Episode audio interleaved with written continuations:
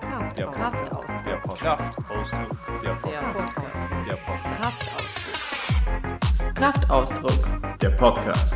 mit Alex Und Natalia.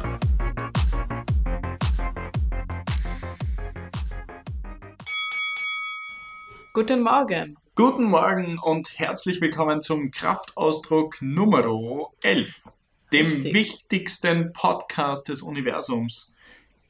Und super, dass du da bist. Ja, wir freuen uns sehr. Was ist das heutige Thema, liebe Natalia? Das heutige Thema ist das Wort, was schon in dem letzten Podcast bei der Nischenfindung gefallen ist, und zwar die Zielgruppe. Heute wird es darum gehen, wie du deine Zielgruppe definierst. Ah ja, genau. Ja, ganz genau. Und äh, warum wollen wir eigentlich darüber sprechen? Äh, der Grund dafür ist ganz einfach. Und zwar, wir haben selbst damit viele Probleme gehabt, vor allem am Anfang, weil eine Zielgruppe zu definieren ist keine einfache Aufgabe, gerade wenn du vorher nicht wirklich was mit Marketing zu tun hattest. Und das sind die wenigsten von, von den Menschen, die dann auf einmal ein Business aufbauen wollen oder selbst, sich selbstständig machen möchten. Und es passiert dann sehr oft äh, Folgendes. Also entweder vernachlässigt man das und denkt sich, ah, passt schon, meine Zielgruppe, das sind einfach alle Leute, die ein Online-Business aufbauen wollen, so wie wir das am Anfang gedacht haben. Oder das, was dann später oft passiert, ist die Sache, dass man sich so sehr in das Ganze vertieft und so viele Statistiken aufnimmt und Sachen analysiert und Daten aufnimmt und die besten Methoden heraussucht und auf tausenden Blogs liest und weiß weiß ich was, dass man dann gar nichts anderes mehr macht. Und das ist auch nicht gut für das eigene Business. Eher selten. Das Ja. ist dann schlecht für den Cashflow. Genau, genau. Und daher, dass wir selber diese Probleme hatten und selbst in die beiden Fallen reingefallen sind am Anfang. Also erstens haben wir uns äh, gar keine Gedanken darüber gemacht und dann, wo wir festgestellt haben, ah, eine Zielgruppe wäre doch was Gutes, haben wir dann viel zu viel Zeit damit verbracht. Und ja, deswegen können wir anhand von diesen vielen Erfahrungen, die wir hatten, jetzt auch ein bisschen darüber sprechen und würden euch das gerne ans Herz legen, dass Zielgruppen definieren ist sehr wichtig. Man muss Aber- es nur richtig machen. Genau, in einer bestimmten Art und Weise. Weil man kann bei der Zielgruppendefinition halt auch haufenweise Fehler machen. Ja. Begonnen bei der Zeit, die man investiert, bis über das, die eigentliche Zielgruppe. Also Dass man die falsch definiert. genau, dass man die falsch definiert, dass man zu viele Leute anspricht. Also das, was bei uns am Anfang, glaube ich, eines der größten Probleme war, war tatsächlich das Alle-Problem, oder? Also wir Ja. hatten, wir haben unsere Nische nicht eng genug gesteckt und dadurch wussten wir auch nicht, welche Zielgruppe wir an und wir wirklich haben. Und innerhalb unserer Nische gab es ja dann wieder eigene Schichten sozusagen, an die wir uns heute speziell richten. Also wir richten uns ja nicht an Pensionisten oder so, sondern wir richten uns ja an Leute, die in ihrer ersten Umbruchsphase im Leben sind sozusagen. Genau, unsere Zielgruppe war am Anfang einfach viel zu groß und viel zu breit gestreut und viel zu unkonkret Genau. vor allem. genau. Aber um die Zielgruppe richtig definieren zu können, muss man sich überhaupt erstmal die Frage stellen, was ist eine Zielgruppe? Weil das klingt so cool und es ist ein super Begriff und yeah, definieren wir die Zielgruppe. Nur, was ist eigentlich die Zielgruppe? Ja. Ja, und ich glaube, das Erste, was man sich vor Augen stellen muss, Zielgruppe ist kein abstrakter Begriff an sich, sondern das sind Menschen. Also es handelt sich um tatsächliche, wahre, lebende Menschen, die fühlen, spüren, ihre eigenen Probleme haben, ihre eigenen Interessen haben, ihre Ziele verfolgen und die einfach leben. Und diese Menschen müssen wir herausfinden und an diese Menschen müssen wir uns richten. Und das, was unsere Zielgruppe oder die Zielgruppe, die du für dich definierst, dann konkretisiert, ist aus diesen allen Menschen, es geht um Menschen, die speziell dein Produkt oder deine Lösung kaufen sollen. Genau. Und die haben dann auch meistens viele Ähnlichkeiten miteinander. Also erstens, das was wichtigste ist, die müssen das Problem haben oder dieses Bedürfnis haben, das dein Produkt löst. Mhm. Und zweitens, damit du die gut ansprechen kannst, haben die dann auch noch viele andere Ähnlichkeiten, wie zum Beispiel das Alter oder Interessen oder den Lebensstil. Dazu kommen wir dann, dann noch, ne noch nachher äh, genauer. Genau. Aber eben, du kennst deine Zielgruppe zu einem gewissen Grad wahrscheinlich schon, weil du sie auch zu einem gewissen Teil in dir trägst, oder? Du bist ja Ja, selbst zu einem großen Teil, also in den meisten Fällen, in den meisten Businesses, von, also so kleine Businesses, ähm, ist es so, dass man selbst ein, ein, ein sehr gutes Vorbild für die eigene Zielgruppe sein kann. Ja. Außer du ziehst dein Geschäft extremst ähm, nach Betriebswirtschaftslehre auf, dann ist es dir oft auch völlig wurscht, was du verkaufst und es ist völlig egal, an wen du es verkaufst. Hauptsache du verkaufst es und dann ist das irgendwie ein bisschen unempathisch. Ja. Aber in den meisten Fällen bei Blogs und bei Online-Business und bei so Mini- Sachen, wenn du dein Herzensprojekt machst, dann trägst du deine Zielgruppe auch in dir, weil du ja, weil es eben das ist, was du selbst liebst, oder? Und daher ist es einfach gut, dich, dir das äh, vor Augen zu führen, dass das echte Menschen sind, die du ansprichst, die haben echte Probleme, echte Gefühle und die sind dir selbst möglicherweise zu einem Teil auch sehr ähnlich. Ja, zumindest in dem, dass, dass sie oft dasselbe Bedürfnis haben und dasselbe Problem, weil viele Ideen, viele gute Ideen kommen ja erstmal aus dem heraus, dass man selbst ein Problem hat und versucht dieses Problem zu lösen. Genau. Und dann, dann kann man schauen, ist meine Zielgruppe, hat sie noch andere Ähnlichkeiten mit mir oder nur dieses Problem mhm. oder was für Leute gibt es da? Auf jeden Fall, das ist ja auch einer der, der Gründe, warum man überhaupt eine Zielgruppe braucht, das, um das Bedürfnis zu erkennen.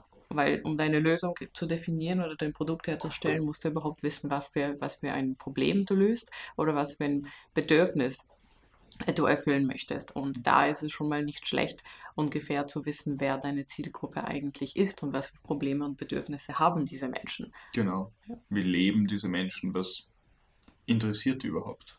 Genau, ja. Genau, das ist dieser Schritt, den du, den du machst, auch bei der Nischenfindung. Das haben wir ja auch in, in dem letzten Podcast angesprochen. Da musst du, um deine Nische zu finden und die Lösung für deine Nische zu finden, musst du natürlich erstmal deine Zielgruppe annähernd kennen und die Bedürfnisse von der Zielgruppe verstehen. Genau. Ja, und dann der, der zweite Punkt, warum man auch eine Zielgruppe braucht, ist das, was wir jetzt auch schon am Anfang ein bisschen angesprochen haben. Du musst wissen, wie du dich an diese Leute richtest, wie, so, wie du und womit du die ansprichst. Also erstens mit welchem Produkt sprichst du die Leute an, weil das Produkt muss auch passen oder die Lösung. Zweitens, mit welchem Marketing, mit welcher Werbung, also mit welchen Texten, mit welchen Bildern, mit welchen anderen Sachen, mit denen du das Produkt verkaufen kannst, richtest du dich an die Leute, so dass es für sie auch ansprechend, verständlich und, und so wirkt, dass sie das Produkt das dann auch wirklich kaufen wollen. Und äh, du richtest dich auch mit einem gewissen Preis. Du wirst dich wahrscheinlich an äh, an, weiß nicht, reiche Senioren, die gerade ihr Unternehmen verkauft haben, mit anderen Produkten und anderen Preisen richten, als an junge Leute, die gerade ihr Business aufbauen und noch eher wenig Geld zur Verfügung haben. Und diese Sachen sind, sind ganz, ganz, ganz, ganz wichtig und essentiell. Und dafür brauchst du die Zielgruppe. So ist es. Ohne diese Zielgruppe hast du sozusagen ein, ein Alle-Problem. Also das sprechen wir auch in vielen ähm, Blogbeiträgen und in vielen ähm, ähm, Trainings von uns an. Also begonnen beim Smart Performance Training bis zum, ähm, na, heute fehlen mir ein bisschen die Worte. Ich bin noch ein bisschen verschlafen. Ein bisschen verschlafen. Begonnen beim ja Smart Performance. Früh. Ja, beim Smart Performance Training bis hin zum ähm, äh, bis hin zur WordPress Masterclass. Aber diese, diese Eingrenzung, an wen richtest du dich, ist tatsächlich essentiell. Wenn du glaubst, dass du alle Menschen, die das gleiche Bedürfnis haben, über die gleiche Weise ansprechen kannst, dann machst du einen riesigen Denkfehler, weil es natürlich was völlig anderes ist, jemanden ein Handy zu verkaufen, der nicht mehr wirklich sehen kann und der sich schwer tut, einen Touchscreen zu bedienen, als ähm, jemanden ein Handy zu verkaufen, so wie meine Tochter zum Beispiel, die mit drei Jahren begonnen hat, am Smartphone herauszufinden, wie die Kamera funktioniert. Völlig intuitiv. Ja. Also das sind ganz andere Dinge und ganz andere Zielgruppen sozusagen. Also nicht unbedingt Dreijährige, aber sagen wir 18-Jährige, Jugendliche ähm, und, und 70-jährige Senioren zum Beispiel. Ja. Und dann benutzt du eben andere Sprachen, andere Bilder, andere Grafik, andere komplett, du musst andere Gefühle ansprechen, ja. obwohl sie das gleiche Problem haben, nämlich sie brauchen zum Beispiel ein Mobiltelefon. Ja. Aber ich glaube, da gibt es zwei Sachen. Also entweder machst du überhaupt zwei verschiedene Produkte, weil ich glaube, gerade bei Senioren und äh, Jugendlichen wird es wahrscheinlich einfach ein anderes Produkt sein beim Handy. Schon alleine wegen der Bedienungsschwierigkeiten und den Bedürfnissen und den Erwartungen, die diese, die diese Menschen von dem, von dem Gerät auch haben. Mhm. Die andere Sache ist, äh, ist aber die Ansprache mit demselben Produkt. Weil zum Beispiel das iPhone, das kann ja genauso junge Studenten, die aus einer halbwegs reichen Familie kommen und irgendwo fancy und hip sind, anzusprechen. Sie werden genauso das iPhone kaufen, wie zum Beispiel Unternehmer oder Führungskräfte in Unternehmen, die entscheiden, okay, mit welchen Handys arbeiten jetzt alle meine Mitarbeiter. Die werden wahrscheinlich auch mit einem iPhone arbeiten können, aber die musst du anders ansprechen als die jungen Studenten. Ja, oder auch fancy Senioren, die verstanden haben, wie man die App-Größe und die Schriftgröße im iPhone verändern kann, sodass ja, man es auch als auch. Senior ähm, mit, mit Arthritis noch verwenden kann. ja, es gibt ja auch solche Leute, die die Software dazu benutzen, wofür sie da ist, nämlich um sie anzupassen. ja, das sind dann aber schon sehr fancy Senioren. Ja, die haben es Die das auch anpassen. Irgendwann werden wir auch so cool sein. Ja, auf jeden Fall. genau. Genau, aber ja. du siehst schon, die Zielgruppe kann sehr, sehr unterschiedlich sein und du kannst auch mit dem gleichen Produkt ähm, unterschiedliche äh, Sparten, unterschiedliche ähm, Zielgruppen ansprechen, obwohl ähm, die Grundbedürfnisse oder die Rahmenbedingungen dieser Zielgruppe völlig unterschiedlich sind. Und da beginnt auch ein bisschen die Problematik, wenn man sagt, okay, ich richte mich an alle Leute, die ein Handy wollen. Ähm, ja, das, die wird man nicht erreichen. Nicht mit der gleichen Werbung. Ja. Und wenn man schon eine große Firma ist, hat man natürlich meistens auch das Budget und die zeitlichen und menschlichen Kapazitäten, um ein Produkt an viele Zielgruppen zu richten. Wenn man eher gerade am Anfang von dem Aufbau von, von eigenem Business steht und sich auch denkt, ja, mein Produkt könnte so viele Leute ansprechen, es ist trotzdem in den meisten Fällen viel besser, klein anzufangen und zu sagen, okay, ich richte jetzt mal mein Produkt an diese eine spezielle kleine Gruppe, zum Beispiel an die jungen Studenten in Hamburg und versuche denen das zu verkaufen. Und erst wenn ich den ersten, die ersten Gewinne generiert habe und einen gewissen Cashflow habe, dann kann ich vergrößern und andere Märkte auch mit demselben Produkt oder vielleicht mit anderen Produkten dann auch erobern. Genau. Natürlich. Ja, aber es ist ja auch, wenn du, wenn du verschiedene Sparten deiner Zielgruppe ansprechen möchtest, dann brauchst du ja auch unterschiedliche Ads, also unterschiedliche Werbekampagnen. Und du kannst dann nicht sagen, okay, ich möchte zwei unterschiedliche hm, Zielgruppen ansprechen mit dem gleichen Produkt. Also mache ich zwei unterschiedliche Ads und ich habe jetzt fast keine Kohle. Also sagen wir, ich habe nur 1000 Euro Werbekapital, was ja im Grunde genommen gar nichts ist. Und dann ist es sinnvoller, am Anfang dich auf diese eine einzige Kernzielgruppe zu beschränken, die du am besten verstehst. Genau, ja. Wo du am leichtesten, am intuitivsten einfach gute Werbungen machen kannst, wo du merkst, okay, das würde mich selbst ansprechen oder das würde meine ähm, Freunde ansprechen, jetzt mache ich das einfach so. Ja. Ja, und fahr mal mit dem. Und wenn das läuft, sobald diese Werbung und dieses, äh, dieser eine Channel mit dieser einen Zielgruppe einen Cashflow entwickelt, dann beginnst du ähm, zu wachsen. Davor ist es total absurd und wachsen sollte man generell so spät wie möglich. Ja. Aber bevor man überhaupt so weit kommt, muss man sich natürlich die große Frage stellen und diese Aufgabe widmen, die Zielgruppe tatsächlich zu definieren. Mhm. Und dazu gibt es natürlich schon sehr viel Wissen, glücklicherweise, dass wir uns auch im Laufe unserer vielen verschiedenen Erfahrungen angeeignet haben. die allererste Frage, glaube ich, die man sich, sich stellen kann und soll, ist, an wen richte ich mich generell? Richte ich mich an die Konsumenten? Also bin ich in dem mhm. B2C äh, Bereich oder richte ich mich an Unternehmen bin ich in dem B2B-Bereich. Ja. Und da, wo wir uns richten, wo wir auch mehr Erfahrung haben, deswegen werden, uns mehr, werden wir uns auch mehr darauf fokussieren, ist der B2C-Bereich. Also Business to Customer. Business to Customer, genau. Das heißt, du richtest dich direkt an den Endkonsumenten mit deinem Produkt oder mit deiner Lösung. Genau. Und da gibt es äh, vier Kategorien, in denen man sich überhaupt überlegen kann, was äh, wie, wie sind die Menschen, wo sind die Menschen, wie, wie ticken die Menschen. Mhm. Und dazu gehören eins, die, Demogra die demografischen Merkmale, zwei, die sozioökonomischen Merkmale, drei die psychografischen Merkmale und vier das Kaufverhalten. Mhm. Und ja, was heißt das jetzt alles? Also zu den demografischen Merkmalen, was gehört da alles dazu? Ja, das ist eben alles, was du von außen sehen kannst. Irgendwie Alter, äh, Geschlecht, Familienstatus, Wohnort und solche Dinge. Also alles, was du relativ einfach definieren kannst, wo du relativ einfach sagen kannst, okay, das sind mal die, die, die äußeren Rahmenbedingungen. Genau. Das sind die Sachen, die meistens am einfachsten auch festzustellen sind. Genau, und aber extrem wichtig. Also Ja. Demografie ist wahrscheinlich eins der, der, der, der Hauptpunkte, die man ganz am Anfang mal, um seine Zielgruppe zu umreißen, Ja. festlegen sollte. Ja, schon da kann man eigentlich sehr, sehr viel eingrenzen, was die Genau. Zielgruppe betrifft. Männlich, weiblich, ähm, Alter und Zwischen 20 und Familienstand. 30, Singles, Verheiratete, Menschen mit Kindern. Genau. Wohnort, Wohnort natürlich, hängt auch genau, sehr, also sehr stark mit der Sprache zusammen. So ist es, wenn du einen Blog auf Deutsch hast, so wie wir. Also wir richten uns nicht an Leute in Ägypten zum Beispiel, weil es einfach keinen Sinn macht. Ja. Weil die würden ja unseren Blog nicht verstehen und unser ganzes Training nicht verstehen. Also daher ist es natürlich nur sinnvoll für uns, deutschsprachige Leute anzusprechen. Was wir machen könnten, um eine Nische, um eine sehr kleine Zielgruppe anzusprechen, wäre Deutschsprachige in Ägypten.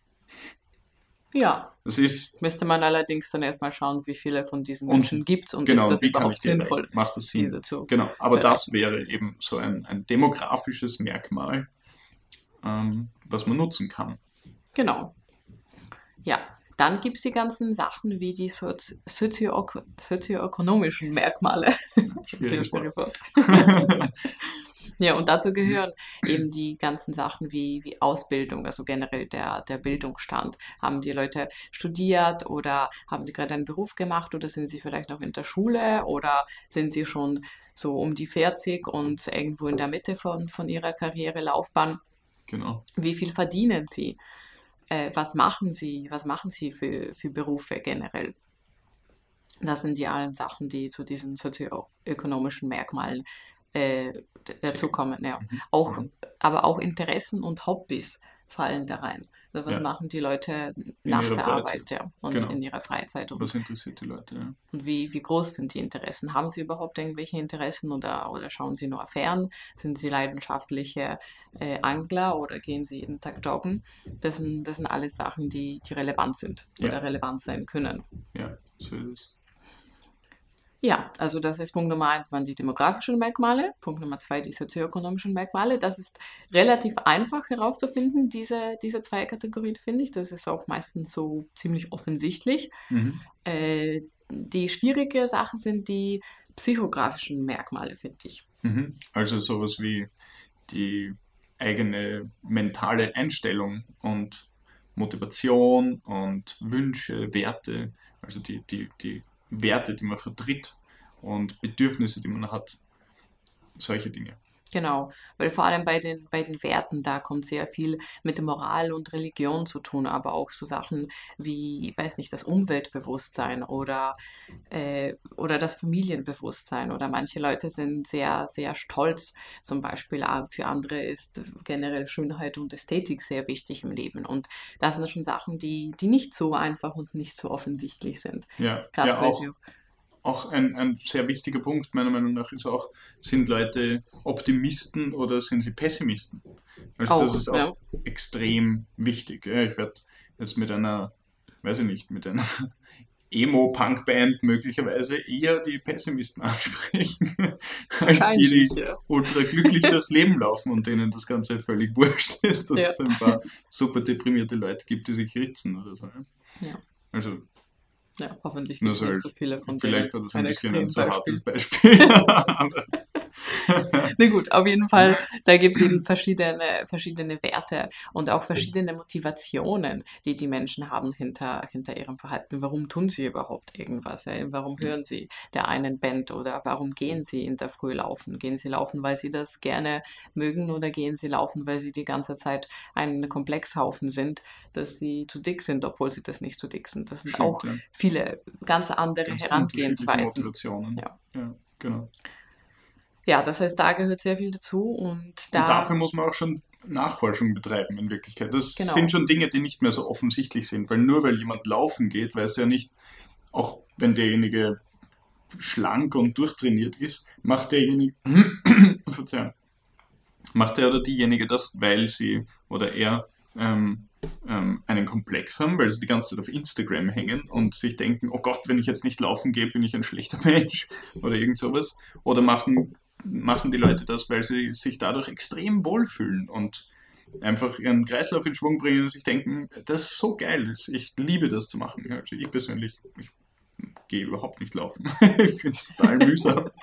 Ja, obwohl ich eigentlich gern trainiere, aber das ist mir einfach zu mühselig. Ja, da gibt es ja auch noch bestimmte Vorlieben. Jeder mag was anderes. Genau. Und es variiert ja auch, finde ich, in verschiedenen Lebensphasen. Aber das ist eine ganz andere Geschichte, was Genau. wir so als Sport betreiben.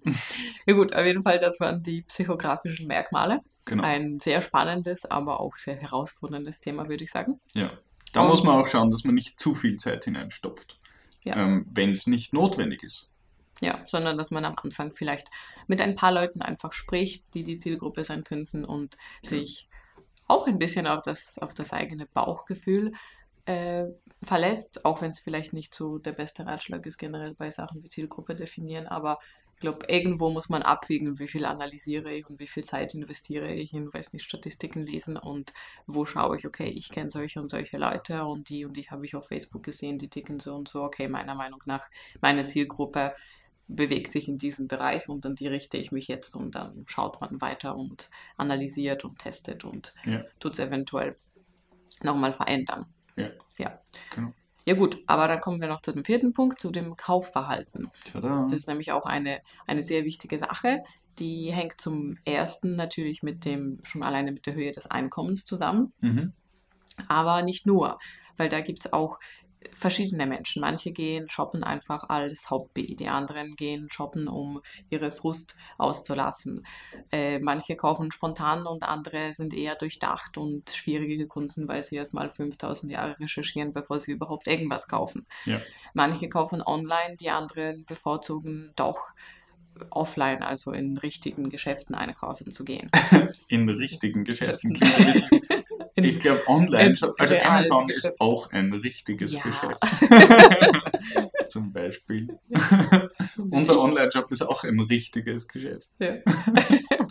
ja, wo und was die Leute einkaufen, hängt natürlich auch oft damit zusammen, was sie einkaufen. Ja, Ich kaufe zum Beispiel äh, elektronische Geräte sehr gerne auf Amazon, aber Kleidung kaufe ich nach wie vor viel lieber in, in, In richtigen in richtigen Geschäften. genau, also in einem Geschäft, wo du das an, an, angreifen, anziehen und ähm, dann auch hängen lassen kannst.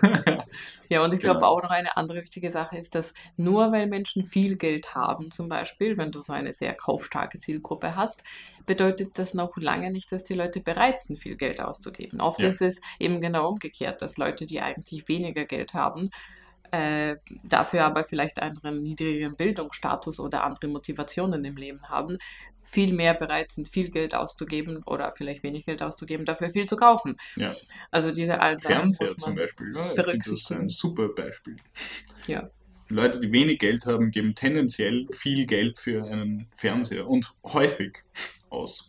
Ja, das, fällt dann, das hängt dann aber auch sehr stark zusammen, zum Beispiel mit den psychografischen Merkmalen, Ja. weil das sind Statussymbole, die die Menschen in gewissen Gruppen einfach aus verschiedenen Gründen brauchen Ja. für sich. Genau. Ja. Das heißt, in diesem B2C-Markt, also in den Konsumentenmarkt, haben wir die demografischen Merkmale, die sozioökonomischen Merkmale, die psychografischen Merkmale und das Kaufverhalten. Mhm. Und diese allen Sachen müssen wir berücksichtigen. Und manche sind einfach, andere sind weniger einfach. Und in dem B2B-Markt, also in dem m, Bereich, wo du dich direkt an Unternehmen oder an Firmen richtest, Also Ist es- Business to Business. Business to Business, ist es ähnlich. Allerdings dort, äh, dort gibt es eigentlich vier Kategorien und die erste sind die organisatorischen Merkmale, also generell, was ist das Unternehmen, wie groß ist es, wo ist es und so weiter. Mhm. Dann die ökonomischen Merkmale, also wie, wie ist die Liquidität des Unternehmens, wie sind die Finanzen, äh, was, was haben sie, sie für, für Bestände, das heißt, was verkaufen sie, müssen sie was lagern oder sind sie eher nur ein Online-Unternehmen und so weiter. Äh, dann zählt genauso auch das Ver Kaufverhalten des, des Unternehmens. Also erstens, wie kaufen sie, womit kaufen sie, wie viel Geld sind sie bereit dazu auszugeben, was haben sie auch für, für Bedürfnisse teilweise natürlich. Mhm. Und dann kommt der äh, der vierte Punkt, der sich tatsächlich, tatsächlich an den Menschen richtet. Das heißt, wer ist der Entscheidungsträger im Unternehmen? Wer, wer macht die, wer trifft die Entscheidung, was wird gekauft und um wie viel Geld? Und das ist, glaube ich, einer der wichtigsten Punkte dann bei der schlussendlichen Ansprache von, von den Menschen. Ja, also gerade im B2B, glaube ich, ist das einer der, der Hauptpunkte, auf die man sich konzentrieren muss. Du musst genau. wissen, an wen verkaufst du. Also wer ist die Person, die da dahinter steht. Genau an die du verkaufst. Beziehungsweise die die Entscheidung trägt und letzten Endes dann auch die Verantwortung trägt, diese Entscheidung äh, zu machen. Weil möglicherweise musst du an Leute verkaufen, die einfach nur Angst haben, ihren Job zu verlieren. Also Menschen, die so 10.000, 20.000, 30.000 Euro pro Woche verdienen. Da ist es dann echt schwierig, solchen Leuten was zu verkaufen. Weil das größte Problem, was die Leute haben, ist, wird mich das meinen Job kosten? Ja, also oft, das ist auch nicht überall so. Ich glaube, das ist wahrscheinlich mehr in so großen und kon konservativeren Unternehmen. In jungen Startups wird es wahrscheinlich anders sein, weil dort kann ich mir gut vorstellen, dass Menschen zum Teil eher gefördert werden, wenn sie innovative Ideen haben und harte Entscheidungen treffen und sagen, yeah, jetzt kaufen wir das Programm, das ist das Ding. Und das stimmt, aber das ist eine andere Herangehensweise, oder? Weil ein innovatives Startup ist nicht IBM, und wenn IBM sagt, okay, wir brauchen jetzt neue Geräte für alle unsere Mitarbeiter, dann kaufen die einfach 15.000 Computer auf einmal ja, ja. und nicht 10. Und das ist natürlich was anderes, ja. wenn du sagst, okay, du bist ein fancy Startup, du hast 100 Leute und du kaufst jetzt mal 100 Computer, okay, das ist vielleicht möglich, weil das kostet dich halt, weiß ich nicht, 300.000 Euro und das ist es. Ja? ja. Aber wenn du 15.000 Computer kaufst und dafür wirklich Kohle drauf geht, dann ist es halt möglicherweise auch schlimm, wenn die Computer dann nicht die Leistung bringen oder nicht den, den Leistungsschub bringen, der versprochen wurde, auch von mhm. demjenigen, der verkauft hat. Ja, aber eben deswegen sind ja diese organisatorischen Merkmale, wie zum Beispiel in Unternehmensgröße und Unternehmenspolitik, auch sehr wichtig. Extrem wichtig, ja. genau. Und dann zum Schluss, wenn man zu, zu der Person kommt, die der Entscheidungsträger oder die Entscheidungsträgerin ist, ist es vielleicht auch gar nicht so schlecht, äh, diese ganzen Merkmale von dem Consumer-Bereich zu machen. Also auch zu schauen, okay, auf die demografischen Merkmale, die sozioökonomischen Merkmale, die psychografischen Merkmale und das Kaufverhalten der Person an sich. Also ich glaube, in dem B2B-Markt, in dem Unternehmensmarkt ist es nochmal ein bisschen komplexer zum Teil, diese ganze Analyse zu machen. Ja, genau. Aber glücklicherweise... Du hast im B2B-Markt aber ja. auch den Vorteil, dass sehr stark analysiert wird. Und wenn du ganz klare ähm, Vorteile herausarbeiten kannst und einen ganz klaren Marktvorteil für deinen Kunden erarbeitest und aufzeigen kannst, dann hast du auch die Möglichkeit, leichter zu verkaufen unter Umständen, weil du ja jemanden mit Kalkül erklären kannst. Also das ist dann einfach eine, eine Rechnung, die du vorlegen musst, letzten Endes. Ja. Wenn du es schaffst, dem Entscheidungsträger ähm, mit Kalkül zu erklären, das macht Sinn für dein Unternehmen, weil es liegt auf der Hand und du wirst dann so und so viel mehr Umsatz haben, dann hast einen roten Teppich sozusagen. Das hängt allerdings sehr stark von dem Entscheidungsträger, weil manche denken logisch, andere treffen die Entscheidungen auch noch in einer Position eher emotionell und eben das sind auch ja, das Sachen, die man herausfinden Aber im, im B2C gibt es selten Logik. Im Gegensatz zum B2B-Markt. Im B2B-Markt wird mit normalerweise mit Logik eingekauft. Und, kann sein. Und also, speziell, wenn du Buying Centers oder irgend sowas das hast. Das kann man nur hoffen. Das, ja, vielleicht gebe ich auch ein bisschen zu viel Hoffnung in die Menschen. Aber na, eigentlich, eigentlich bin ich schon optimistisch. Ja. ja gut, auf jeden Fall, das sind jetzt diese allen Sachen, über die man sich Gedanken machen muss am Anfang, um so den ersten Umriss im Grunde genommen von der Zielgruppe zu bekommen. Ja. Und dafür gibt es glücklicherweise einige Tools oder, oder Methoden, wie man das angehen kann. Und die erste Sache, mit der, glaube ich, auch viele Leute so anfangen oder an die, die viele Menschen denken, sind generell verschiedene Statistiken und Studien. Und ja, das ist eine Möglichkeit. Gerade wenn man, wenn man schon groß ist und viel Geld in das reinstopfen kann, ist es eine wunderbare Möglichkeit, weil Statistiken äh, irgendwo herzubekommen, beziehungsweise Statistiken machen lassen oder Studien machen lassen, kosten meistens ziemlich viel Geld. Ja, vor allem Aber, so, dass sie einen objektiven Standpunkt widerspiegeln. Genau, ja. Und also es ist bei Statistiken gibt es halt so ein paar Probleme und einer von denen ist, dass erstens Statistiken erfassen niemals alle Menschen, sondern nur ist es nur eine Stichprobe. Mhm. Und zweitens, wenn man schon so eine Statistik hat, muss man auch wissen, wie man sie auswertet. Und das kostet Wissen und das kostet Zeit. Deswegen finde ich, sind sie gerade am Anfang für, für so einzelne Unternehmer, Solopreneure, Selbstständige und so weiter äh, eher ein ein Tool, das wirklich mit Vorsicht zu genießen ist. Ja. Also es ist gut, sich irgendwie so einen kleinen Überblick zu machen, zum Beispiel um zu wissen, ah, ich möchte jetzt meine Zielgruppe über Social Media erreichen, dann kann ich mir auf jeden Fall eine Statistik anschauen, okay, nutzen die Leute jetzt in Deutschland zum Beispiel mehr Facebook oder lieber Snapchat. Ja.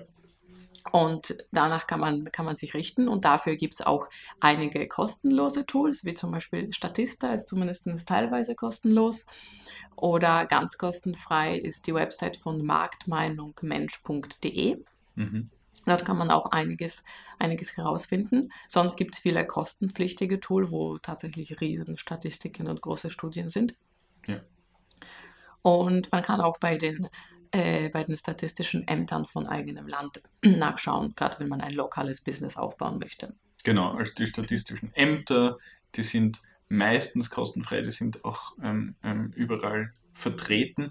Aber was das Hauptproblem, was ich persönlich mit Statistiken habe, ist, du weißt erstens nicht, wer hat diese Statistik erstellt.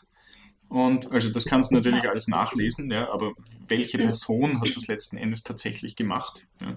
Und das ist schon wichtig. Es, ich meine, Statistiken, da gibt es Interpretationsspielraum, es kommt auf die Fragen an, es kommt darauf an, wer wurde tatsächlich äh, interviewt, weil mhm. das, es werden ja einfach demografische Merkmale eben festgelegt. Ja, und nach denen wird dann ein Interview geführt. Also es werden 100.000 Leute oder es werden, weiß ich nicht, 512 Leute gefragt zum Thema X, die im Alter, im Altersbereich von 20 bis 25 sind zum Beispiel männlich und ähm, Fußball als Hobby haben. Ja? Und mhm. die werden dann zu einem gewissen Thema befragt. Aber die psychografischen Merkmale, die sind ja äh, die psychosoziologischen Merkmale, ja. Entschuldigung, ja. die psychosoziologischen Merkmale dieser Altersgruppe und dieser, dieser, dieses Hobbys sind unfassbar unterschiedlich. Ja? Also ich meine, unterschiedlicher kann es gar nicht sein. Ja? Es gibt zwischen 20 und 25 Jahren, das sind also bei Männern, das ist natürlich eine, eine, ein sehr unterschiedliches Alter, eine sehr schwierige Altersgruppe, mhm. möglicherweise. Und dann Fußball, also das können ja alles, das, das beinhaltet alle möglichen Kombinationen. Und da kommt es dann auch, das ist dann eigentlich eine Glückssache, welche Art von Mensch. Hast du 500 Hooligans interviewt, wird sicher was anderes in der Statistik herauskommen, wie wenn du 500 Hobbyfußballer interviewst, die, weiß ich nicht, äh, Naturwissenschaften studieren oder so. Ja, also es, es, es, es, ist einfach. Und es können natürlich auch Naturwissenschaftsstudenten Hooligans sein. Aber eben, das kommt sehr darauf an. Und dadurch soll man sich am Anfang, gerade am Anfang, nicht zu stark beeinflussen lassen, glaube ich. Ja, also ich glaube, viele machen. Ja, ich glaube, es ist sehr wichtig, da einfach abzugeben, wie viel Zeit investiere ich in das, wie viel Wissen und Kompetenzen habe ich selber auch tatsächlich, um diese Sachen auszuwerten. Und wie viel Finanzen möchte ich auch in das hinein investieren. Also ich glaube, ein bisschen sich an die Statistiken zu stützen, um so ein generelles, äh, um so einen generellen Überblick zu bekommen, ist mal nicht schlecht, aber gerade als, äh, als Einzelunternehmer und beim Aufbau vom, vom ersten Business ist es vielleicht nicht sinnvoll, sich gleich einen Monat da, da hineinzuarbeiten. Ja. ja. Aber das muss jeder für sich entscheiden. Genau. Neben den Statistiken gibt es auch andere Tools, äh, zum Beispiel die wunderbaren Google Trends und der Google Keyword Planer mit dem Google, mit der Google Suggest Funktion. Da kann man schon, schon alleine schauen, okay, wonach suchen die Leute. Also gerade wenn man eben in einem Online-Business-Bereich unterwegs ist. Ja, also wenn man eine Bäckerei irgendwo in einem kleinen Dorf in Österreich macht, ist es wahrscheinlich nicht so aussagekräftig, in den Google-Trends zu schauen. Aber wenn man ein Online-Business aufbaut und Flamingo-Flipflops verkaufen möchte, kann man sehr wohl schauen, sucht jemand nach Flamingo Flipflops oder war das schon letztes Jahr und ist gerade passé? Genau, ich glaube, dass das Seepferdchen jetzt dann. Jetzt kommt. Der, der Knall. Das darfst du niemandem sagen. Das darf ich niemandem sagen. Ach so, ja. Sonst gehen unsere Seepferdchen-T-Shirts nicht mehr so gut. genau. Genau. Ja, bald kommen die Seepferdchen-T-Shirts offensichtlich Ja, garantiert. heraus. ja gut, auf jeden Fall, man kann solche Sachen sehr gut mit dem, mit dem Google Keyword Planner und Google Trends so ein bisschen herausfinden, okay, wie viele Leute suchen danach und auch in welchen Regionen suchen sie danach. Ja, genau. Ja, und dann kommt eigentlich das, was, glaube ich, für, für uns alle das Wichtigste am Anfang ist, wo man eben noch nicht so viel Geld äh, in diese ganzen Statistiksachen hineinstopfen möchte und wo man noch nicht viele Erfahrungen hat in, in, in dieser Branche, auch weil analysieren und Research machen und daraus irgendwelche Schlüsse zu ziehen, das ist ja auch eine Wissenschaft für sich. Mhm. Und das, was, glaube ich, das Einfachste ist und das, was man nicht vernachlässigen darf, sind erstens die eigenen Erfahrungen, Mhm. die man, die man hat. Eben wenn man davon ausgeht, ich habe selber ein Problem und suche danach eine Lösung, dann werden wahrscheinlich andere Menschen auch dieses Problem haben. Genau. Und dann ist es ähm, schon mal nicht schlecht, nach diesen Menschen zu suchen und mit Menschen zu sprechen. Und das bedeutet erstens, dass man sich ein bisschen aus der eigenen Komfortzone hinaus bewegt und nicht nur in den eigenen Freundeskreis von den zehn Menschen, die man seit der, seit der Volksschule kennt, spricht, sondern irgendwo weiter rausgeht. Am besten natürlich dort, wo sich meine Zielgruppe auch befinden kann. Also nach verschiedenen Events suchen, nach Konferenzen suchen, nach Meetups suchen, Ja. nach, äh, weiß nicht, Konzerten, wo vielleicht die Leute sind, je nachdem, was, äh, äh, was das Produkt ist, was ich anbieten möchte oder was meine Kompetenz ist, so gesehen. Einfach sich dorthin bewegen, wo die Leute tatsächlich dort sind und mit denen dann auch zu sprechen.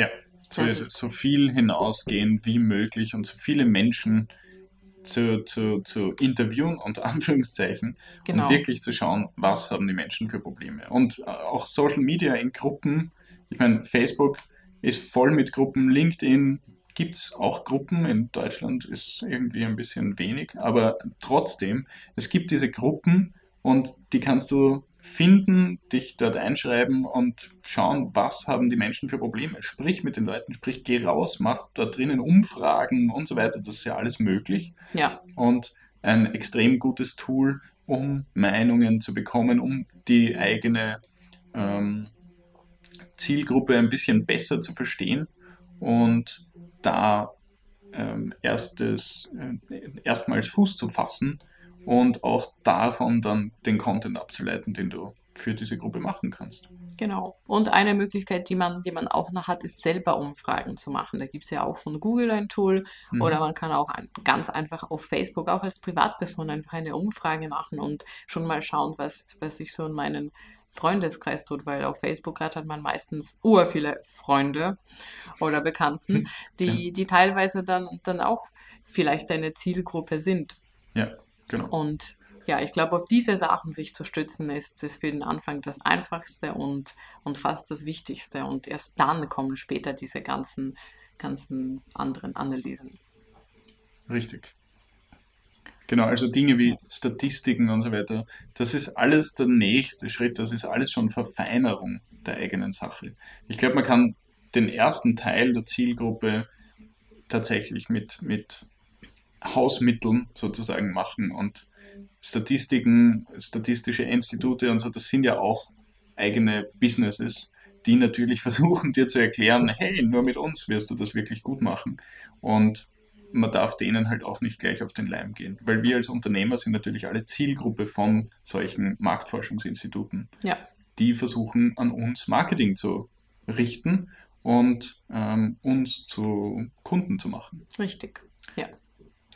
Ja gut, also wenn du jetzt das alles gemacht hast, ja, das ist ja nicht viel, ist ja alles ganz easy. Genau, spend, nicht mehr als zwei Stunden investieren. Genau.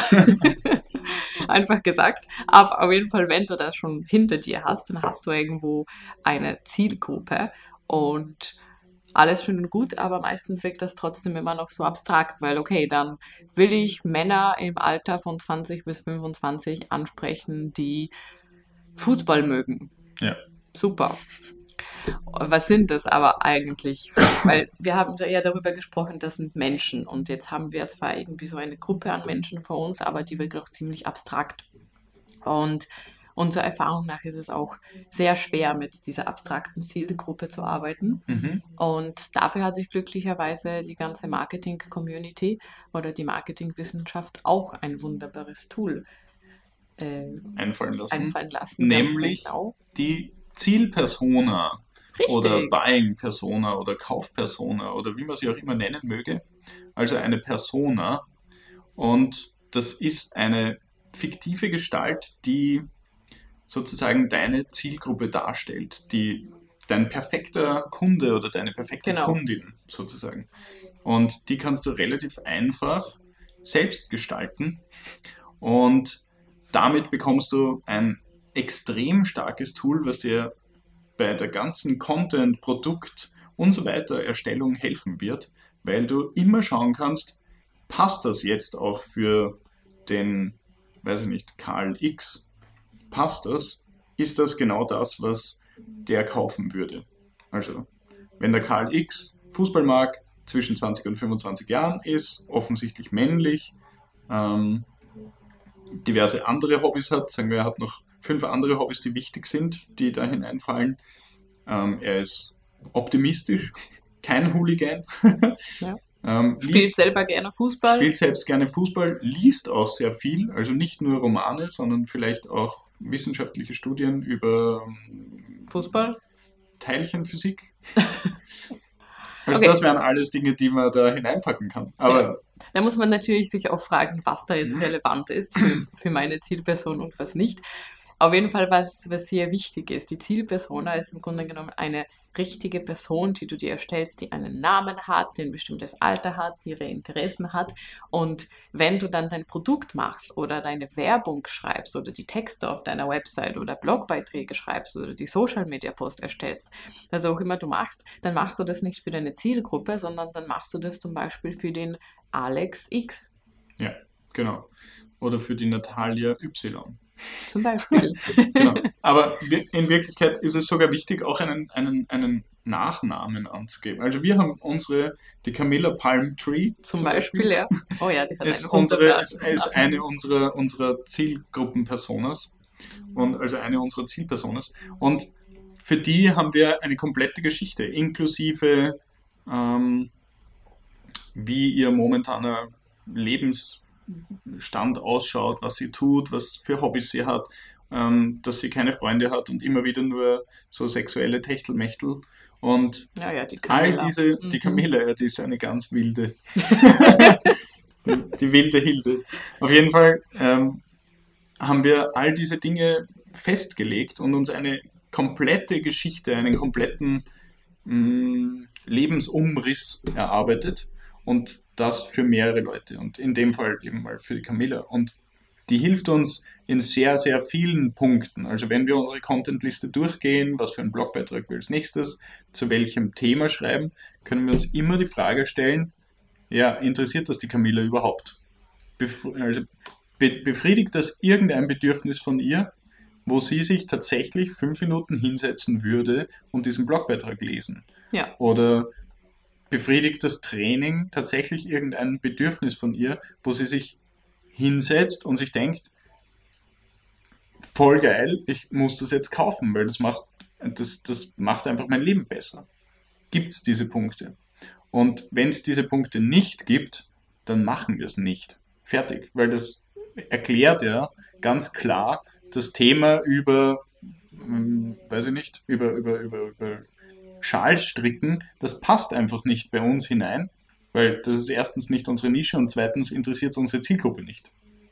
Und daher wissen Ja. wir dann sehr schnell, okay, sollen wir diesen Blogbeitrag schreiben, sollen wir dieses Freebie erstellen, sollen wir diesen Newsletter machen, sollen wir dieses Training äh, erstellen, sollen wir dieses Tutorial machen, sollen wir diese Umfrage auf, auf, äh, in unsere Gruppe machen und so weiter.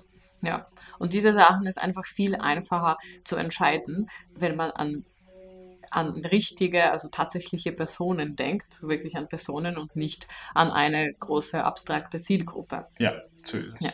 Das heißt, die Personas benutzt man grundsätzlich bei äh, bei verschiedenen Sachen. Also erstens bei der Planung von, von, von neuen Produkten oder bei der, bei der Konzeption von, von neuen Dienstleistungen. Das Mhm. heißt, was, was ist dein Produkt, was ist das, was du machst. Das Mhm. muss natürlich für die, für die Zielgruppe, für die Zielpersona passen. Dann vor allem dann ganz wichtig bei eben den Texten auf deinen Websites, bei Texten für die Werbungen, bei Erstellen von Social Media Posts, bei dem, wie du zum Beispiel deine Blogbeiträge auch schreibst, wie du deine Videos machst, ob du überhaupt Videos machst und so weiter. Und dann auch natürlich von dem, wie, wenn du deine, deine Produkte machst oder deine Websites erstellst, wie, wie ist die User Journey und wie ist die Usability? Kommt meine Zielgruppe damit zurecht? Findet sie sich da, da zurecht? Also bei den schon vorher erwähnten Senioren, die werden wahrscheinlich auf einer anderen Website besser zurechtkommen als junge Designer Genau. beispielsweise. ja. Genau. Denen es Spaß macht, sich irgendwie die ganze Website anzuschauen und zu schauen, wie fancy wurde das Ganze aufgebaut und wo kann ich überall draufdrücken. Zum Beispiel. Ja. Und herauszufinden, wie etwas funktioniert. Es gibt ja auch Menschen, die, also man kann ja auch den Spieltrieb in Menschen ansprechen. Aber wenn der Spieltrieb bei einer Zielgruppe nicht mehr vorhanden ist, weil das Einzige, was die seit Jahrzehnten machen, ist, sich vor den Fernseher setzen und entertained zu werden, dann werde ich mit denen eher Probleme haben, wenn ich denen eine Aufgabe stelle, sozusagen, wo sie selbst auf gewisse Funktionen draufkommen müssen. Ja. Also so kann man das sehr klar ähm, festlegen, was muss ich machen. Auch eben, wie sieht meine Website aus, wie, weiß ich nicht, wie ist mein Podcast, wie spreche ich mit den Leuten. Bin ich per Sie mit den Leuten? Bin ich per Sie mit unserer Zielgruppe? Oder das per Du. ist, Oder per Du. Das, das sind extrem wichtige Dinge. ne? Also ja, Ja. jeder, der sich von uns angepisst fühlt, weil wir halt mit allen per Du sind, ja, der ist offensichtlich nicht unsere Zielgruppe. Also hoffentlich bist das du. Also sei nicht böse. Du unsere Zielgruppe bist. Sei nicht angepisst, wenn wir Du zu dir sagen. Wir machen das, weil wir das gerne wir machen. cool sind. ja, genau, weil wir urcool sind. Oh Ja. Gott, mir ist so kalt. Genau. Ja, aber schlecht. auf jeden Fall. Die Zielpersonas sind da sehr, sehr hilfreich, weil sie einfach, äh, man kann sich die besser vorstellen, man kann mit einer Person viel mehr besser anfangen als mit, mit einer fiktiven Zielgruppe. Genau. Und deswegen äh, haben wir uns das natürlich auch irgendwo im Laufe unseres, äh, unseres Businesslebens angeschaut, wie man solche Zielpersonas erstellt und haben auch verschiedene Sachen versucht. Erstmal haben wir das alleine versucht, weil wir natürlich so wie oft uns gedacht haben, ah, wir wissen, wie es geht. Können wir alles selber. Und besser. Können wir und alles wir selber. revolutionieren das Internet. Genau. Bis wir dann irgendwann auf äh, eine ziemlich coole Präsentation oder so ein Persona-Template von der Hootsuite Academy äh, drauf, äh, drauf gekommen sind. Und das werden wir auch verlinken, weil wir finden, es ist einfach ein super Ding und Ja. wir werden jetzt das nicht so vormachen, dass das unsere Sache ist, sondern wir haben einfach mit dem Tool gearbeitet und würden euch das gerne auch ans Herz legen. Und die sprechen da nämlich ein paar wesentliche Punkte an, auf die wir am Anfang nicht gekommen sind. Ja? Mhm. Also natürlich, wenn du dir jetzt deine, deine Zielpersona überlegst, ganz am Anfang musst du diese Basic-Sachen feststellen. Also wie die den Background der Person. Also zum Beispiel äh, eben die Camilla, die ist, die ist ledig und führt irgendwie so ein Partyleben und studiert noch und arbeitet irgendwie ein bisschen nebenbei in einer fancy Ka Kaffeebar in Berlin. Genau, aber hat auch einen guten Background von den Eltern. Ja. Genau. Also sie ist jetzt nicht zwangsläufig darauf ähm, angewiesen, dass sie Kohle verdient, wobei es natürlich cool ist, weil dadurch kann sie sich gewisse Dinge dazu kaufen. Genau, ja. Und ja, und dann kommen die demografischen Angaben, also sagen wir mal, sie ist eben 24 und weiblich und wohnt in Berlin und hat eben dieses Einkommen ein bisschen was von sich, grundsätzlich eine Unterstützung von Eltern. Ja. Genau. Dann äh, kommen die Merkmale, also diese ganzen Sachen wie Motivation und Werte und Interessen und Hobbys und, und der Lebensstil. Ja. Also zum Beispiel die Camilla, sagen wir mal, sie zeichnet gerne, sonst führt sie eigentlich eher einen exzessiven Lebensstil. Sie ist eigentlich noch eine junge Studentin und geht viel, viel fort und das, was sie momentan motiviert, ist, sie möchte voll gerne Karriere machen und voll schnell einfach vorangehen und in einer großen Firma aufsteigen. Und das motiviert eigentlich das, dass sie lernt und dass sie sich weiterbildet und das alles, was sie generell macht. Ja. Genau, dass die Sprache im Hamsterrad strampeln ja. beginnt. Genau, auf jeden Fall so weit haben wir unsere, unsere Zielpersonas am Anfang auch gemacht. Äh, allerdings dann kommt, dann kommt von der Hootsuite Academy noch ein paar andere Fragen, die sehr, sehr wichtig sind, auch wenn man sich dann überlegt, wie man das eigene Produkt gestaltet, was ist denn das eigene Produkt überhaupt und dann in weiterer Folge nochmal, wie man die Menschen anspricht. Und die Sache Nummer eins ist, was sind die Ziele von, von dieser Person mhm. und was sind die Herausforderungen, die diese Person auch hat am, genau, am Weg. Genau, und da gibt es äh, zwei unterschiedliche Ziele, sozusagen, die man, die man definiert, nämlich das Hauptziel. Ja. Und das sprechen wir auch in unserem Smart Performance Training an. Es genau. gibt eben immer das Hauptziel, was ist der Hauptantrieb, den du hast, was ist das Wichtigste, was du voranbringen willst, was ist das, Gerade was jetzt, du ja. jetzt momentan in deiner Lebensphase jetzt voranbringen willst. Und dann gibt es die Nebenziele. Also was sind die Dinge, die du außerdem noch erreichen möchtest? Zum Beispiel, ich will eine Reise dieses Jahr machen. Ja. Beispielsweise. Das wäre ein Nebenziel. Ja? Also eine lange Reise von, weiß ich nicht, zwei Monaten, das muss dieses Jahr drinnen sein. Das ist etwas, woran ich auch arbeite. Ja? Und diese Dinge sagen sehr, sehr viel über ähm, den über die, über die, weiß ich nicht, über die prozentuelle Verteilung des, der Energie aus, die man investiert. Ja? Also wenn du zum Beispiel jetzt nur ein, ein, also nur unter Anführungszeichen, ein sehr weit hinten stehendes Nebenziel deiner Zielgruppe ansprichst, dann ist es total schwer, denen was zu verkaufen, weil die haben ja ganz, ganz viele andere mhm. Prioritäten, mhm. die sie vorher ähm, ähm, priorisieren und die sie davor stellen. Also ist es total schwer, die Geldtasche zu öffnen, beispielsweise. Ja. Aber wenn du ein Hauptziel von jemandem adressierst, adressieren kannst, ja.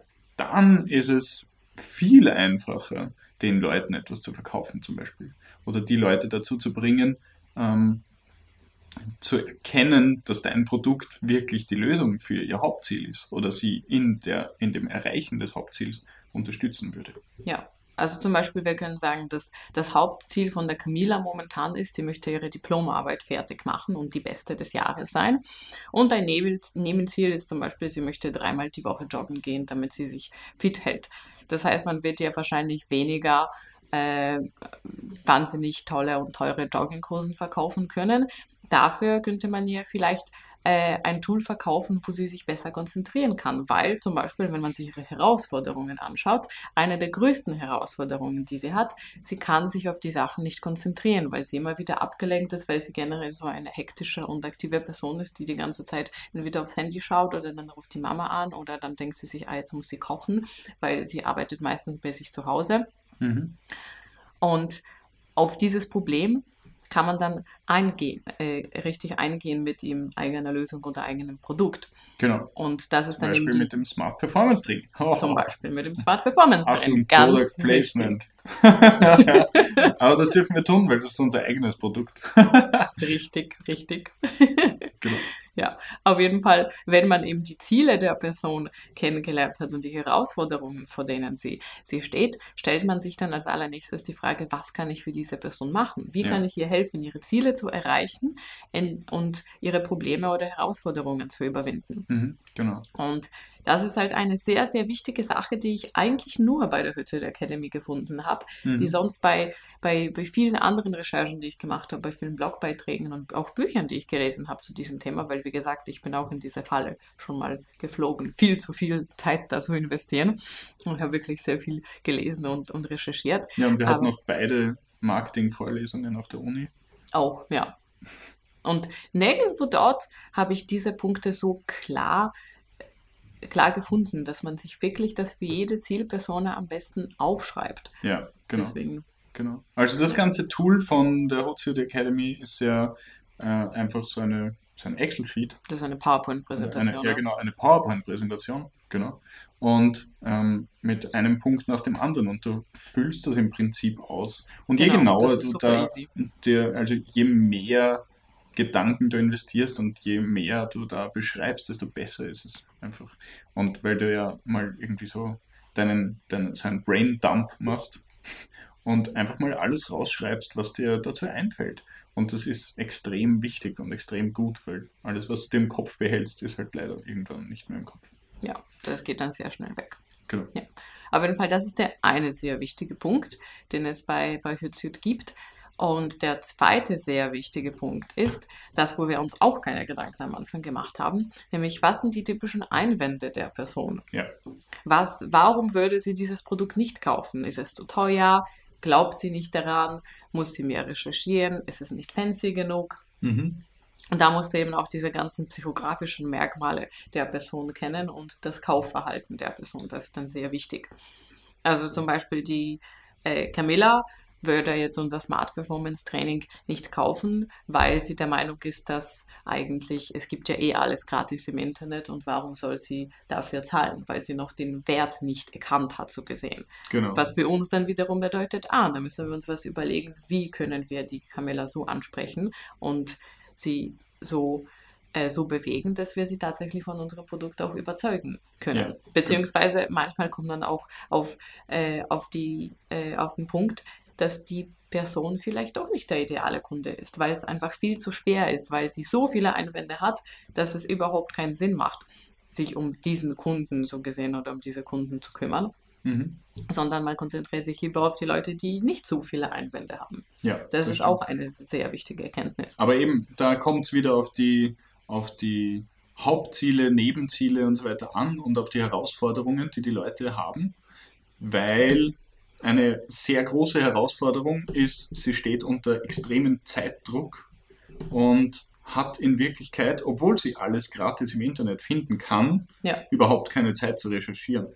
Und Ja, das ist dann ja der, das Hauptargument unsererseits, sozusagen, dass wir alles schon recherchiert haben und ihr das ganze Ding fertig in die Hand geben. Sie muss nur mehr die Trainings machen und weiß dann, wie sie die Sachen anwendet. Genau. Das ist ja generell in unseren, in unseren Trainings eins der Hauptargumente, dass wir eben die Hausaufgaben gemacht haben über die letzten vier Jahre und das alles entwickelt haben Ganz genau. Ja. und du dir dadurch die, die äh, Recherchezeit sparst zu einem großen Teil. Weil klar kannst du alles selbst herausfinden und alles selbst aufbauen. Nachher hast du wahrscheinlich auch ein Online-Business aufgebaut und einfach auch äh, mehrere Jahre Entwicklung investiert. Ja. Und wenn du das aber in einem Monat brauchst, dann kannst du dir das nicht leisten. Dann ist besser, du investierst und hast dadurch sofort den Mehrwert. Genau. Genau. Ja, und dann, wenn du diese allen Sachen kennst, also die Ziele, die Herausforderungen und die typischen Einwände, äh, kannst du die Marketingnachricht an deine Zielpersona schreiben. Mhm. Das heißt, wie Genau. würdest du das Produkt oder deine Leistung beschreiben, indem du eben diese Sachen wie das Ziel, die Herausforderung und die typischen Einwände ansprichst, beziehungsweise die Einwände zum Beispiel gleich, äh, wie sagt man das, gleich beseitigst oder Genau. entkräftest. Genau. Genau, genau. Aber da ist eben ein ganz wichtiger Punkt, den wir gelernt haben, ja auch, sagt den Leuten nicht, ähm, was sie davon haben. Also so dieses, dieses Zeitproblem, wir sprechen das ja nicht direkt an, weil es geht nicht darum, hey, du sparst dir bei uns Zeit, sondern es geht darum, hey, du wirst deine Probleme in den Griff bekommen und du wirst weniger Stress haben. Du wirst dadurch dein Ziel erreichen in viel kürzerer Zeit. Ja. Get shit done, sozusagen. Das Ja. ist ja das, was als Start-Message dasteht auf dieser Landingpage auch. Das ist das erste Hauptding, was jetzt gemacht gehört. Und du sollst ja, dein Marketingversprechen soll ja eben das sein, was, was erreichen die Leute, was werden sie nachher haben. Ja? Also du kannst natürlich sagen, meine Flipflops sind deswegen so toll, weil sie haben eine Gummisohle und tolle Riemen und sind Fairtrade produziert und was weiß ich was alles. Aber das sind ja alles keine Verkaufsargumente. Das ist den Leuten ja in Wirklichkeit wurscht. Ja, je nachdem, Weil wenn, wenn das Ziel der Menschen ist, ah, ich werde die ganze Welt retten und so weiter, dann ist es besser, wenn du den Leuten sagst, mit diesen Flipflops rettest du 5000 Delfine. Ja. Ja, das spricht die Leute Also das spricht viel mehr an. Ja. Viel mehr die Leute an, als du sagst ihnen, wo das ganze Ding produziert wurde und dass nur zwei indische Kinder daran gearbeitet haben anstatt zehn. Und lauter so Sachen. Ja. Und dann kommen wir eben zu dem letzten Punkt, zu dem Elevator Pitch, nämlich wo du dein Produkt nicht nur beschreibst, sondern dein Produkt oder deine Lösung tatsächlich verkaufst. Und der Elevator Pitch, äh, falls jemand das, das nicht kennt, äh, kommt eben aus dem, dass das so eine kurze Rede ist, die du eben im Lift, äh, im Lift hältst innerhalb von einer Minute, wenn du, wenn du dir vorstellst, du steigst in den Lift ein und auf einmal triffst du den Menschen, der jetzt, weiß nicht, dein Investor sein kann und den musst du jetzt schnell in drei Sätzen einfach deine Idee pitchen, so dass er so begeistert ist, dass er sagt, okay. Hier hast du den Koffer. Also er hat den, er, hat den, er hat den Koffer Geld schon in der Hand, Hand oder genau. sie hat den Koffer Geld schon in der Hand und kommt jetzt in den Lift und du sagst da da da da da da da da da da da da und hast sie oder ihn überzeugt. Er gibt dir, sie geben dir den Koffer oder sie oder er gibt dir den Koffer und du bist oben angekommen und ready to rumble. Kannst ein Startup starten. Genau. genau, ja. Das heißt, der Elevator Pitch ist eben genau das. Du verkaufst dein Produkt oder deine, deine Leistung, deine Lösung so gut und so kurz vor allem und knackig wie möglich, aber so überzeugend, dass dass die Person einfach dann total baff ist und dass kann nicht Leute anders das, als das, das Ding kaufen. aus der Hand reißen wollen. Genau. Ja. Und ich glaube, wenn man das macht, wenn man wirklich diese Templates durchgeht von der, von der Hootsuite Academy und so, weiß nicht, zwei, drei, vier Zielpersonas, maximal fünf für sich erstellt hat, hat man nicht nur dann diese Zielpersonas, mit denen man gut arbeiten kann, sondern man hat für jede von denen eine richtig gute Marketing-Nachricht und Elevator-Pitches, die man dann direkt mehr oder weniger in die Werbungen auf die Landing-Pages hineinsetzen kann und man versteht tatsächlich die, die eigene Zielgruppe viel, viel, viel besser und weiß, an wen man sich dann richtet. Und dann denkt man eben nicht an die Zielgruppe, sondern man denkt an die Camilla, an den Richard und genau, so weiter. Die Katharina. Ja. Genau, also das sind ja alles unsere Personas. Unsere Zielpersonas. Ja, genau. Es ist definitiv notwendig, dass, oder nein, es ist nicht notwendig, aber es ist ein ultimatives Tool. Also bei uns hat es alles verändert. Ja. Und wir haben davor eineinhalb Jahre ohne das gearbeitet und haben uns immer gewundert, wieso, wieso, wieso. Und sobald wir diese Personas hatten, war es einfach klar. Wir konnten unsere ganze Content-Strategie auf ein klares Ziel ausrichten und auf einmal war die Content-Produktion auch viel einfacher. Genau, es war einfach ja. viel klarer, was haben wir zu tun, was müssen wir wirklich machen. Ja. Gut. Also, nimm dir, die, nimm dir die Woche von mir aus und kümmere dich darum. Ja. Es ist eine gut investierte Woche. Oder gut investierte zwei Tage. Vielleicht kannst du es so schnell machen. Ja. Für mich, das ist auch ein kreativer Prozess. Das braucht ein bisschen Zeit, ja. das braucht Empathie, das braucht Überlegung. Du musst möglicherweise mit anderen Leuten in Kontakt treten und sprechen, also in den Gruppen und so weiter, damit du alles zusammensammelst. Aber das ist auch ein kontinuierlicher Prozess. Genau. Also die Personas sind mal gut, wenn du sie mal grundlegend erstellst. Und mit diesem Tool von Hootsuite geht das wirklich super. Genau. Und ich glaube, ganz wichtig da ist noch zu sagen, dass äh, die sind ja nicht nur einmal erstellt, sondern wenn du dann anhand von deinen Zielpersonas mit deinem Produkt schon eine gewisse Anzahl an Kunden erreicht hast und ein bisschen Feedback sammeln kannst, dann kannst du natürlich deine Zielpersonas und generell deine Zielgruppe nochmal evaluieren, analysieren, anpassen und und optimieren so gesehen. Also das passiert dann, dann immer wieder und immer wieder und immer wieder. Genau. Ja. genau. Ja, und vielleicht noch so ein paar Tipps zum Schluss. Also das erste ist auf jeden Fall das, was du jetzt gerade erwähnt hast, Alex, das sei empathisch, denke ja. empathisch, das sind Menschen. Das sind alles Menschen, an die wir denken und an die wir uns richten. Genau. Was mir stark geholfen hat, war ähm, liebe deine Zielgruppe. Ja, also ja.